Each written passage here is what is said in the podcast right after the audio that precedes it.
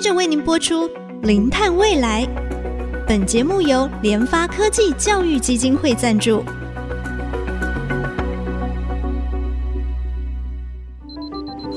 前瞻能源新方向，以科学与科技迈向近零碳排，智慧永续，与您一同开创零碳未来。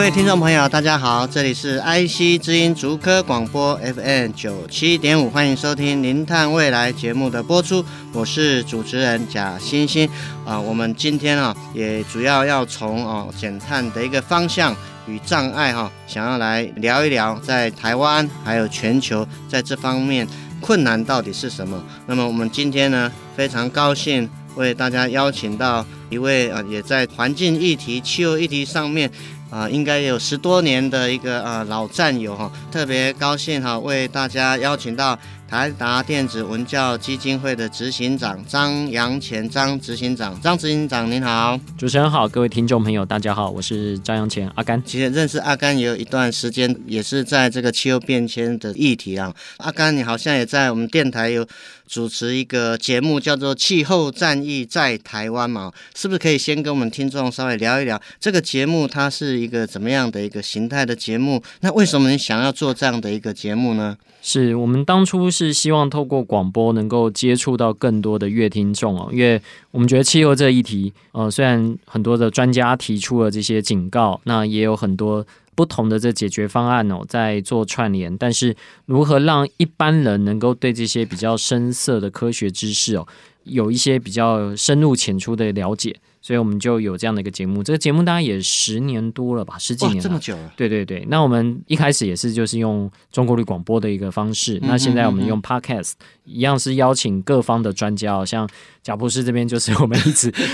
学习的对象，所以我们也有邀贾博士在我们最新的一季有关圣音，今年有很多的这种。气候呃状况，它其实跟圣音现象可能是有些关系的，但又跟呃气候变迁、全球暖化啊、呃、所垫高的呃这整个的基底哦，彼此之间可能有一些算是牵连吧。嗯，嗯，对，我们有请贾博士在我们的节目当中 也为我们做精彩的一个说明哦。所以大概每一年我们会分三季来讨论，那可能有一季会是谈跟气候变迁相关的冲击。那可能有一季会谈到减缓，那因为呃基金会基本上每年都会参与联合国的气候会议，所以在气候会议上面，如果我们发现到有什么大家所关注的这一题哦，我们也会一起在这样的空中跟大家做分享。是，所以国际的这些气候会的时候，也会类似，比如说现场的一个。是是是，我们做过几次，就是在会场直接做。比如说台湾如果有专家过去，或是像有些青年团体，他们很想进行一些倡议，我们就会在现场收音。当然，这个收音的状况，呃，随着各个会场的状况不太一样啊。有些时候我们就是在一个咖啡厅，所以可能会有这种杂音啊。嗯、那有些时候我们在讨论这议题当中，可能会冷不防的就有人在旁边抗议啊，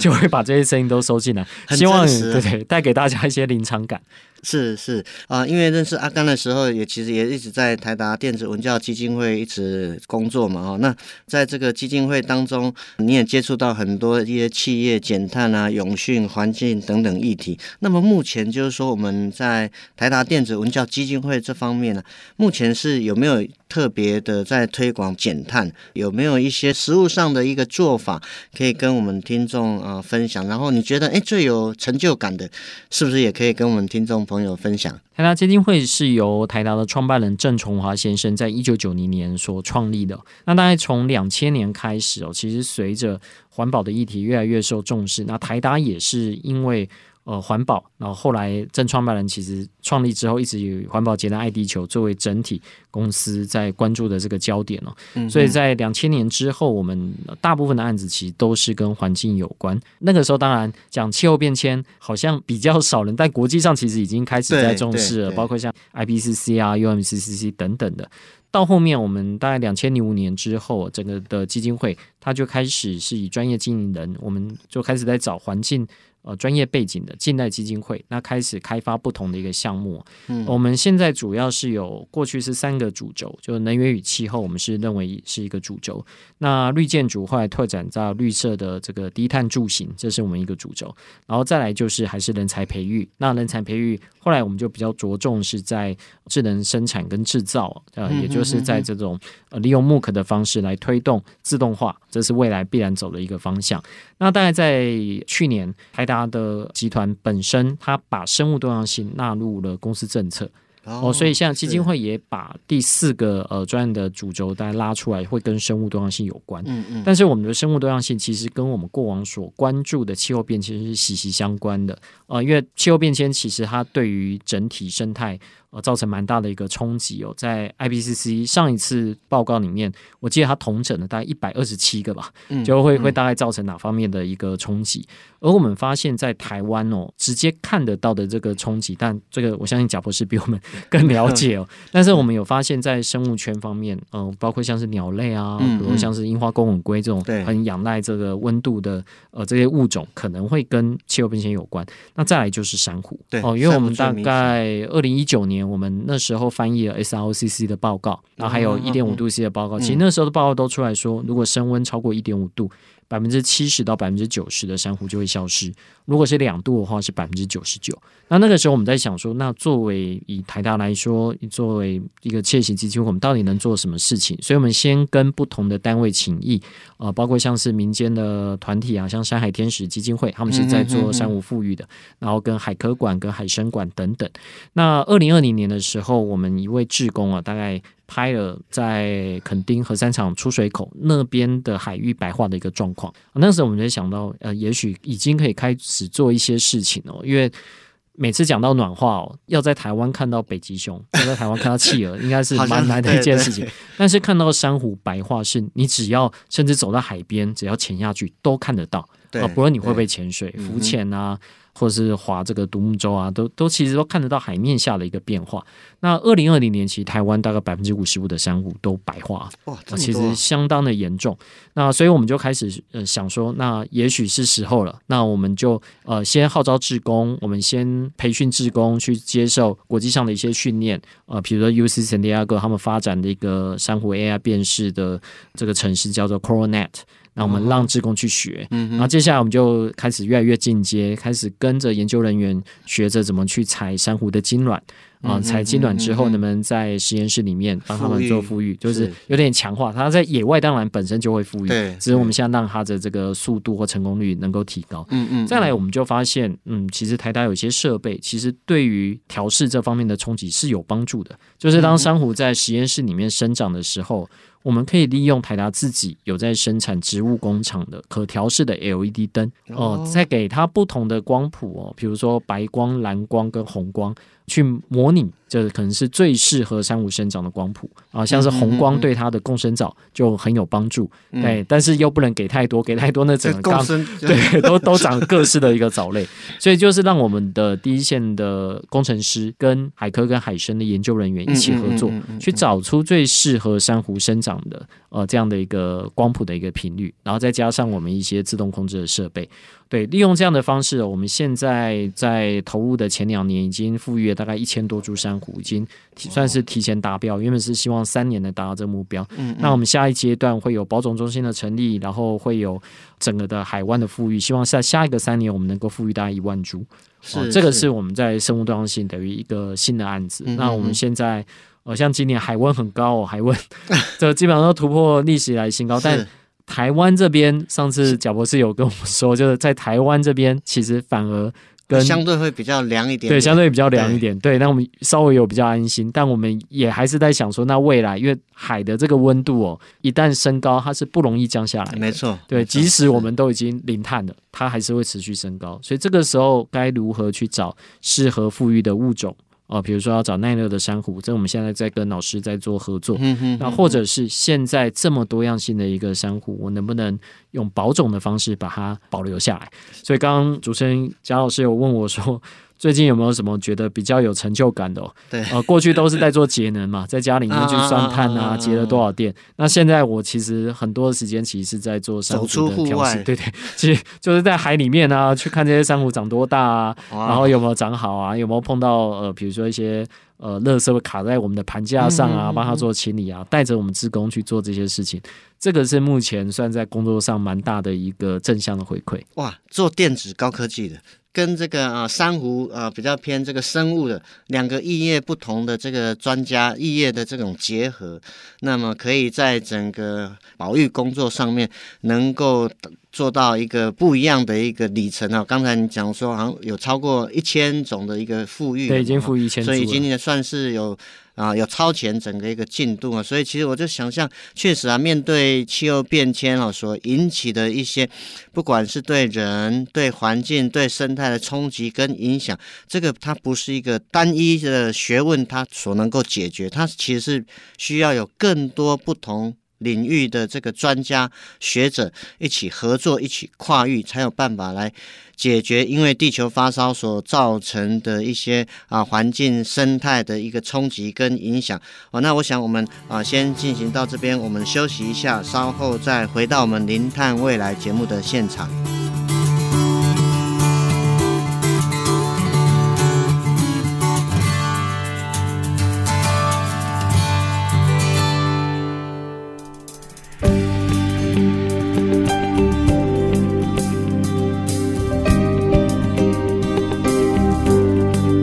欢迎回到我们《零碳未来》节目的现场。今天非常高兴为大家邀请到台达电子文教基金会执行长张扬前张执行长。就啊，执行长，您过去的接触的一些经验，就是台湾在企业或者说一般我们民众啊，面对这个近零减碳，有哪一些盲点或是不足的地方？大家真的没有关注到的，就是节能，因为节能它应该在国际上也是认为叫 First Energy。嗯，对，很多时候我们同样可以享受一样的冷气啊。一样的这个照度，但我们可以节省很多的能源，但这个是大家比较没有关注到的。嗯嗯、那所以基金会我们也是跟不同的老师、跟不同的专家，在许多的领域，包括像是建筑，我们大概很早期就开了像是绿领建筑师工作坊，那让建筑师可以了解到什么叫做绿建筑，那什么叫低碳建筑。那接下来我们有包括跟呃，比如说像跟工总基金会有合开一个免费的课程，去让在实际在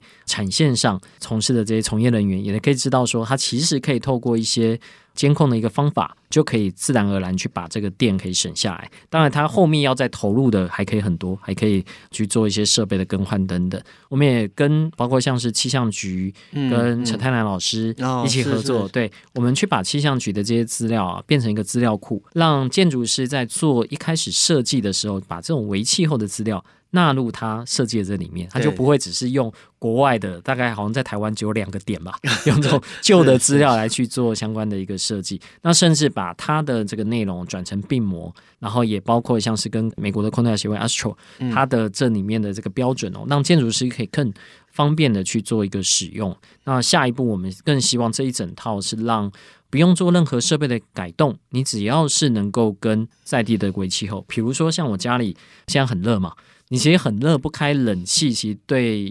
比如年纪大的，对他的健康可能会造成一些冲击。对，对，但我们的做法呢，可以是一样是开冷气，但是我有用像全热交换器，我把晚上比较冷的夜风引进来。嗯嗯嗯。啊，那引进来之后，外面的温度跟里面的温度差别就比较不一样。嗯、那我又可以有这个新风、新鲜的空气进来。重要的就是我可以让我的冷气的压缩机。不会是整个晚上都在运转，嗯嗯嗯、对，那就可以利用这样的一个方式，那同样是可以达到节能。那我们这个方式也推动到像一些博物馆啊，像一些工厂啊，这是可以运用晚上的冷风，然后去降低它整个在制冰制冷的这个时间，去加以做一个调配。嗯、所以我们相信这都有很多的机会啊，因为台达过往在二零零九到二零一四年，大概达成了同样生产一块钱的产品，我们只用了一半的电，哦、就节能百分之五十。对，那我们后来当然不断的去找各种可能的方式继续往下减啊。所以台达目前全球的目标是二零三零年我们要达到 R 一一百，那在台湾大概在二零二五年就可以达标。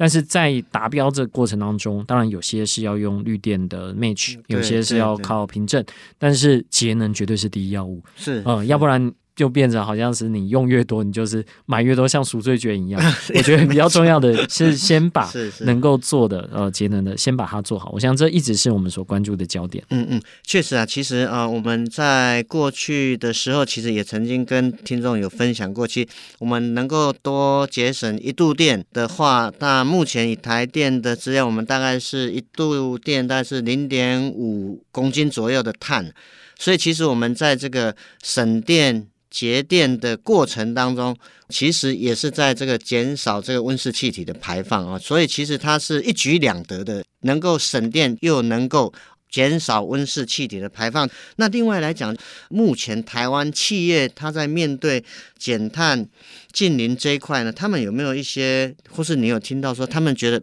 很困难，或者是说不知道该怎么做。我想，因为最近呃比较多国家开始真的从他们内规的一个方式去做一个处理，那会让大家比较紧张哦。那其实我一直以来有一个观察哦，因为我大概是从二零零七年那年开始参与联合国气候的谈判的观察，就是我记得那一年在巴厘岛吧，嗯，那个时候刚好要准备接替京都议定书，就是从呃巴黎 Roadmap 啊，就是希望在哥本哈根那一年能够谈一个阶梯进入，然后后来。这个哥本哈根就失败了，对，然后后来才有到巴黎协定。可在巴黎协定那一年，我觉得有一个蛮大的转折，就那个时候，以开发国家要求开发中国家，比如大家都有一个目标，然后去减，这是京都的一个思维。它已经转换成就是各国，我提出我在科学家的建议，科学家那时候建议是大概两度嘛，积极点大概是一点五度，我可以做些什么啊？就是我自己可以做哪些的贡献，所以他的那个目标自主贡献嘛。那美国说我可以提哪些贡献，中国说我可以提哪些贡献。贡献，那大家朝这方面来去做，但同步的，当然也发现到，其实国际上的谈判哦，很大的一块是，比如说换了总统，换了总理，啊，他那个政策可能又又反转了，对，呃，该做不做，或者一下子又又不太确定。像美国在换了总统之后，嗯嗯、各那个